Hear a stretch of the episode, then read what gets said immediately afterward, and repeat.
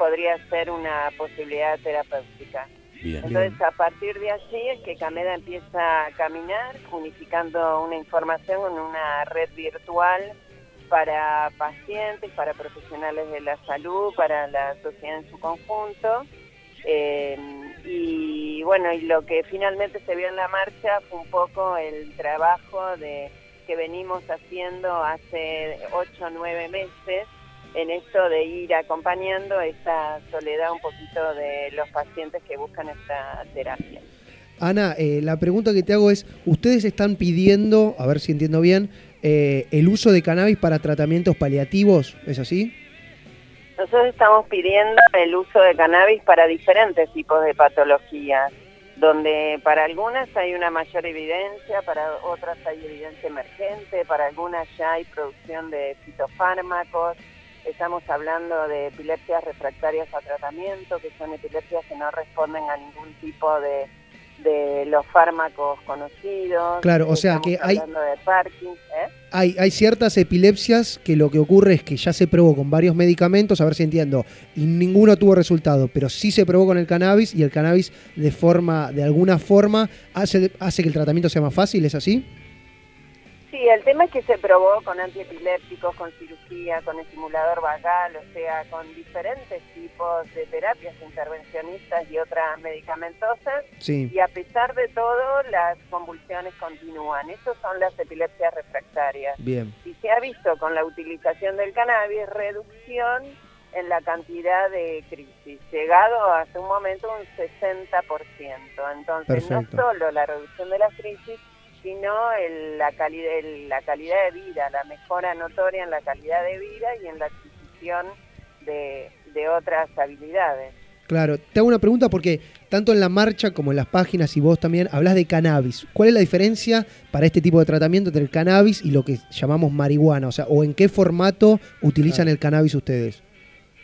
No, eh, la verdad que si vos hablas de epilepsia, para epilepsia se se utiliza en forma de aceite. Creo que lo que te referís vos es al, al, fumado. Claro. lo interesante es que las posibilidades terapéuticas para las diferentes patologías es en diferentes formas de administración. Perfecto. Hay algunas que, por ejemplo, se vaporizan las flores, hay en otras que sí se puede se puede fumar, hay en otras que en forma de aceite, hay en otras que por ejemplo, lo que varía son la, relación de THC-CBD, que son los dos componentes más reconocidos de la planta, la relación que se establece entre las mismas.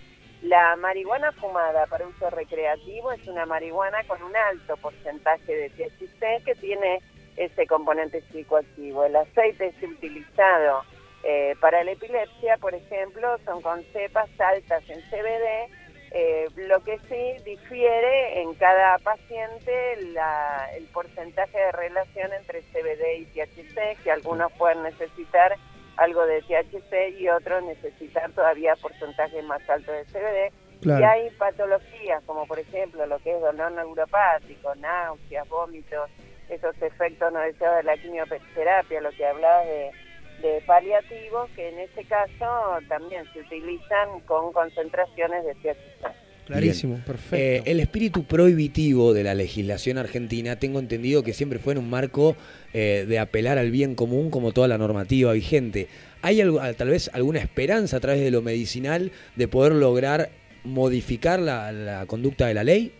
¿Cómo ven ustedes? Y la verdad y la verdad que la esperanza, por supuesto que está, pero está fundada en la base científica que tienen los descubrimientos de los últimos 20 años. Claro, eh, ya sabemos que poseemos un sistema endocannabinoide, que nosotros fabricamos nuestra propia marihuana, que es la nandamida, que tenemos receptores al cannabis, receptores CB1 y CB2.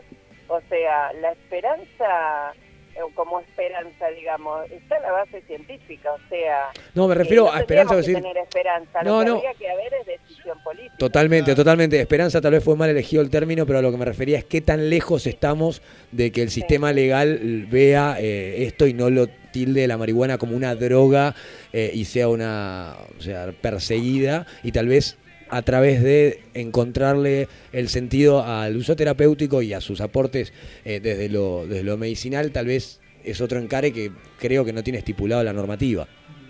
Sí, por supuesto, te entendí lo que quería era como sí, está bien, sí, sí, sí, total. esta base científica por ahí, pero sí, lo que tenemos que hacer es sacar a la planta del prejuicio y mirarla desde el beneficio, ¿no? Y como un poco dice el doctor Marcelo Morante, no pongamos en el centro del debate a la planta, pongamos en el centro del debate al dolor. Espectacular. si nosotros podemos poner en el centro del debate el sufrimiento, entonces podemos empezar a hablar de otra manera.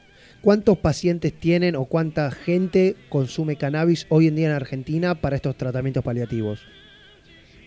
La verdad que mucha gente consume, nosotros tenemos 800, eh, sí, más o menos entre 800 y 900 suscriptos a la página, lo que sí te podemos decir que la cantidad de pacientes que consultan nosotros los vamos relevando todos los meses. Claro. Y sinceramente epilepsia refractaria es lo que siempre lleva la mayor cantidad de pacientes.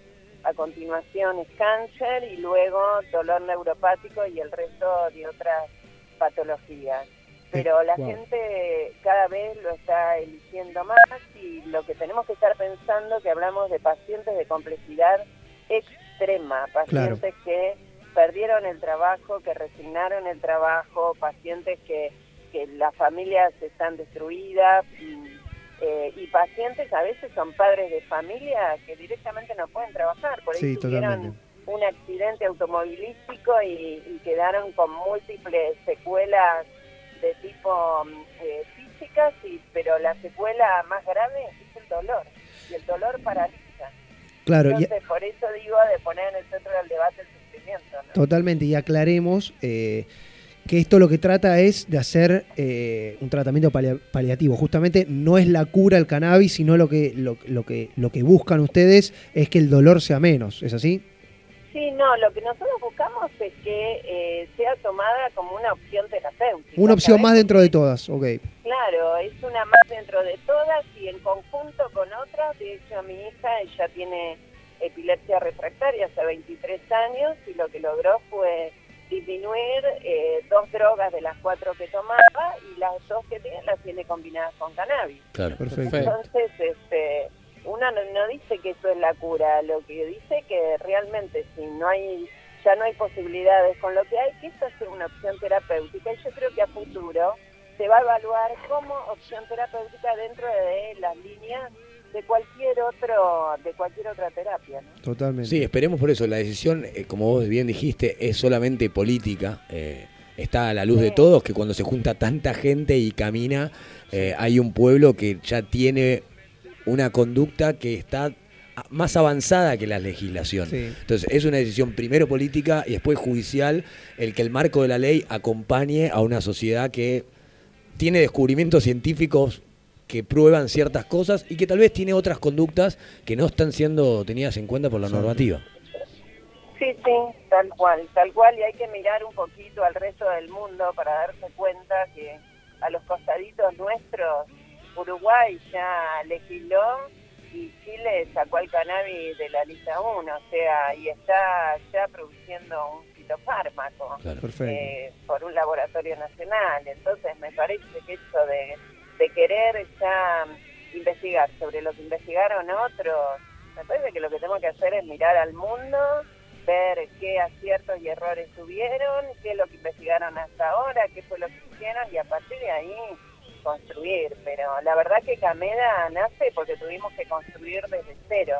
Ya vimos que en un momento el vacío era total, académico, científico, jurídico, social, y aquí estamos construyendo. ¿Y los gobernadores que, que están ahora a cargo de las riendas de todo esto, vos los ves que van para ese lado, que se alejan, se mantienen eh, callados? ¿Cómo, ¿Cómo está esa situación? La verdad que sí, yo creo que con mayor presencia eh, eh, de difusión que nosotros, bueno, que se fue dando, cada vez esto se habla más, aparte de los seminarios que, estamos organizando, pero sí, todavía los, los políticos, más allá de los, del proyecto de Diana Conti y de otros proyectos que se van presentando, para la la urgencia del dolor es todo muy tibio y muy lento. Ok, perfecto. Ok. Bueno, Bueno. la verdad que muchas gracias Excelente, Ana, por, quedó clarísimo. el teléfono. Eh, y también es eso, concientizar que la postura no es siempre... A mí me- son temas que hay que tomarlos en serio porque hay veces que escuchamos una nueva movilización y se juntaron todos los A hippies fumar porro fumar a la porro. plaza, sí, y hay un montón de realidad que va mucho más allá. de Sí, eso. mucho más profundo de lo que se ve en la tele a veces. Ahí estamos compartiendo de las redes, Ana, para que se entere la gente qué es Cameda, qué es lo que ustedes persiguen, eh, y que hay alrededor de, de tal vez un tipo de, de terapia que hay gente que ni siquiera sabe que existe Exacto. y que está ahí. Te agradecemos, Ana, por el contacto de nuevo. Eh, Bueno. Y bueno, Eh, lo único, los, invitamos ahora este fin de semana, están las jornadas en Neuquén y Bariloche sobre Bien. cannabis medicinal. bien. Y para el 11 de junio nosotros con una mamá que está organizando en Santiago del Estero vamos a presentar el primer seminario para el noroeste argentino que fue declarado de interés provincial. bien. Excelente, Así que, buenísimo. bueno, les agradecemos la difusión. Muchas Gracias a. Para reflexionar, ¿eh? Para. Cannabismedicinal.com.ar. Ahí lo tienen Exactamente. todo. Ahí está la data de cómo se